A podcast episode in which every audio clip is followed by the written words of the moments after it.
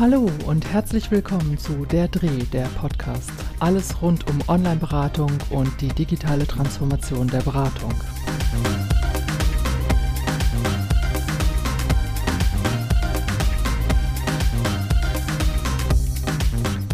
Welche Bedeutung haben Sprachnachrichten in der Online-Beratung? Wenn man sich mal anschaut, wie sich unsere Kommunikation über Messenger in den letzten Jahren verändert hat, dann ist ein Phänomen zu beobachten, nämlich das Versenden von Sprachnachrichten, also das Aufzeichnen einer gesprochenen Nachricht, die ich dann als Datei verschicke und die dann von jemand anderen abgehört und entsprechend beantwortet werden kann. Es gibt Schätzungen, dass bei WhatsApp am Tag ungefähr sieben Milliarden Sprachnachrichten weltweit verschickt werden. Das ist natürlich eine große Zahl und weltweit ist es dann natürlich auch nochmal in Relation zu betrachten. Aber deutlich wird, Sprachnachrichten werden einfach immer beliebter und werden immer häufiger genutzt. Übrigens ein spannendes Phänomen deshalb, weil wenn man sich nochmal an die Zeit erinnert, als Anrufbeantworter so im Mainstream angekommen sind, man oft ja, wenn der Anrufbeantworter ansprang, eher aufgelegt hat, als auf den Anrufbeantworter drauf zu sprechen. Also inzwischen scheinen wir gerne auch Sprachnachrichten aufzunehmen und für die Beratung sind Sprachnachrichten natürlich aus ganz unterschiedlichen Gründen sehr interessant. Ein offensichtlicher Punkt, der vielleicht aber außer Acht bleibt, weil wir oft an diesen Aspekt nicht denken, ist, Sprachnachrichten erweitern die Teilhabemöglichkeiten von Menschen an der Online-Beratung zu partizipieren. Also gerade Menschen, denen aus unterschiedlichsten Gründen vielleicht die schriftliche Kommunikation schwerfällt oder die gar nicht schriftlich kommunizieren können, haben die Möglichkeit, durch eine Sprachnachricht auch eine Online-Beratung in Anspruch zu nehmen und eben auch asynchron mit der Beraterin oder dem Berater zu kommunizieren und einfach durch das Aufzeichnen der Nachricht auch eine Beratung nutzen zu können. Und insofern ist Sprachnachrichten zu nutzen ein Thema, mit dem wir uns in der Online-Beratung jetzt auch immer mehr beschäftigen müssen.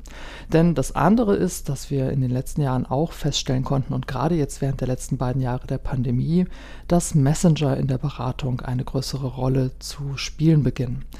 Das war oft experimentell und auch ein bisschen spontan vielleicht in den letzten zwei Jahren. Man hat irgendwie versucht, zu den Klientinnen und Klienten Kontakt zu halten. Und naja, da war irgendwie naheliegend, den Weg zu nutzen, den die Klientinnen und Klienten gerne bevorzugen, nämlich mal schnell über den Messenger, häufig über WhatsApp oder Signal oder ähnliche, eine Nachricht zu schicken. Und da wir in unserer privaten Kommunikation eben die Sprachnachrichten auch viel nutzen, macht es natürlich auch Sinn, das für die Beratung mit zu beachten. Wenn wir das aber machen, heißt das natürlich auch wieder was Neues für unsere Arbeitsweise. Denn Sprachnachrichten abzuhören und den Inhalt zu erfassen, ist natürlich nochmal eine andere Anforderung, als eine E-Mail zu lesen oder auch in einem Gespräch zu sein, wo ich ja unterbrechen könnte und mit jemandem im wechselseitigen Gespräch, im Dialog sozusagen über Themen diskutieren kann.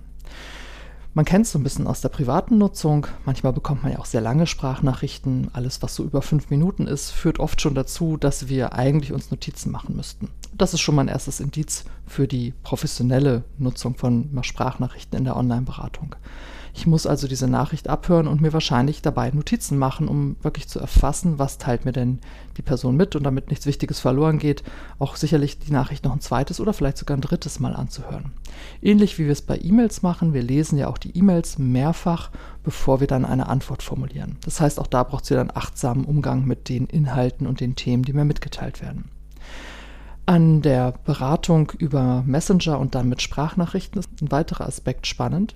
Ich bekomme nämlich über den Messenger und über die Sprachnachricht natürlich eine weitere Information, nämlich ich höre die Stimme der ratsuchenden Person. Das heißt, ich bekomme nicht nur Inhalte mitgeteilt, sondern bekomme auch noch durch die Stimmfärbung vielleicht einen weiteren Hinweis, in welcher Verfassung befindet sich die Person. Klingt sie fröhlich, klingt sie eher traurig oder depressiv?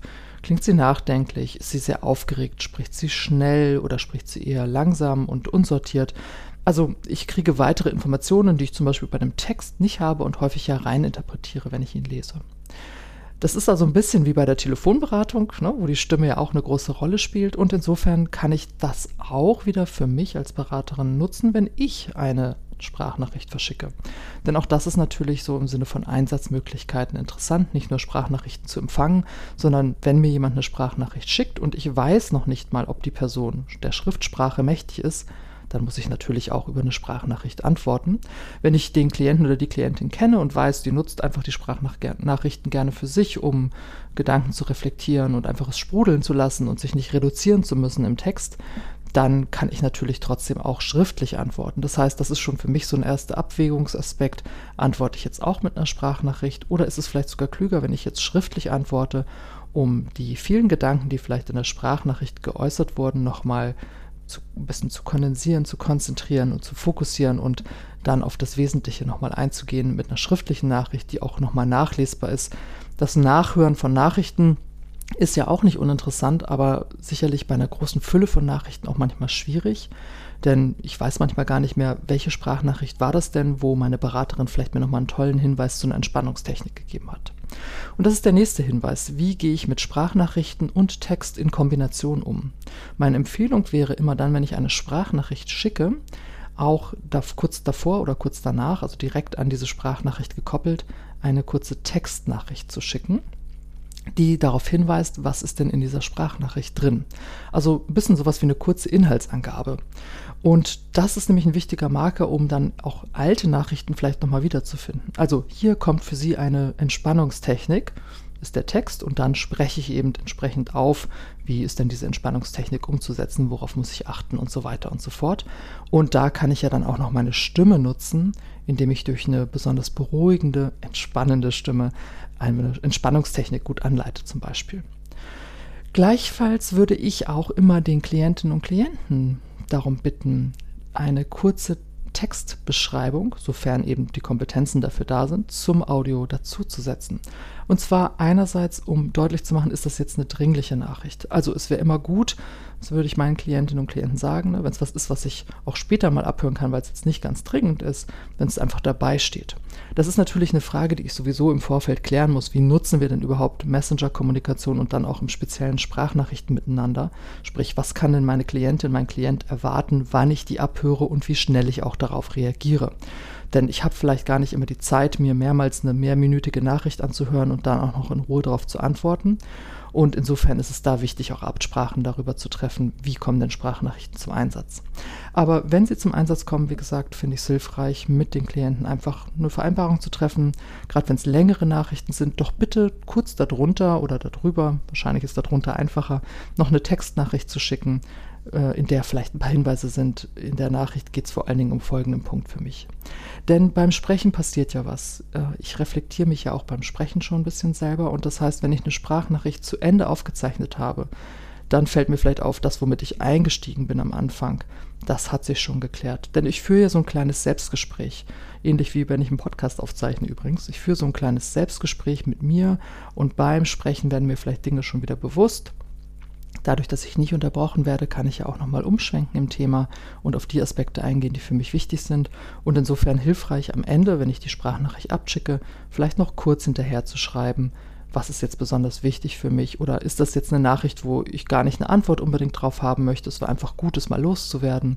Solche Vereinbarungen kann man, finde ich, mit Klientinnen und Klienten gut treffen, um da auch einfach ein bisschen eine Struktur drin zu haben und schon nicht immer eine ganze Nachricht hören zu müssen, um einschätzen zu können, ist das jetzt was, wo ich schnell reagieren muss.